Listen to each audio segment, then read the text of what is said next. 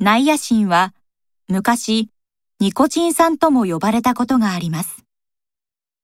ニコチン酸といってもタバコのニコチンと直接関係があるわけではありません。ニコチンの分解物から見つけられた酸の一つなので、この名前が付けられました。ニコチン酸には少し余分なものがついて、しかも同じ生理活性を持っているニコチン酸アミドという化合物があります。この二つを総称するときに内野心と呼んでいます。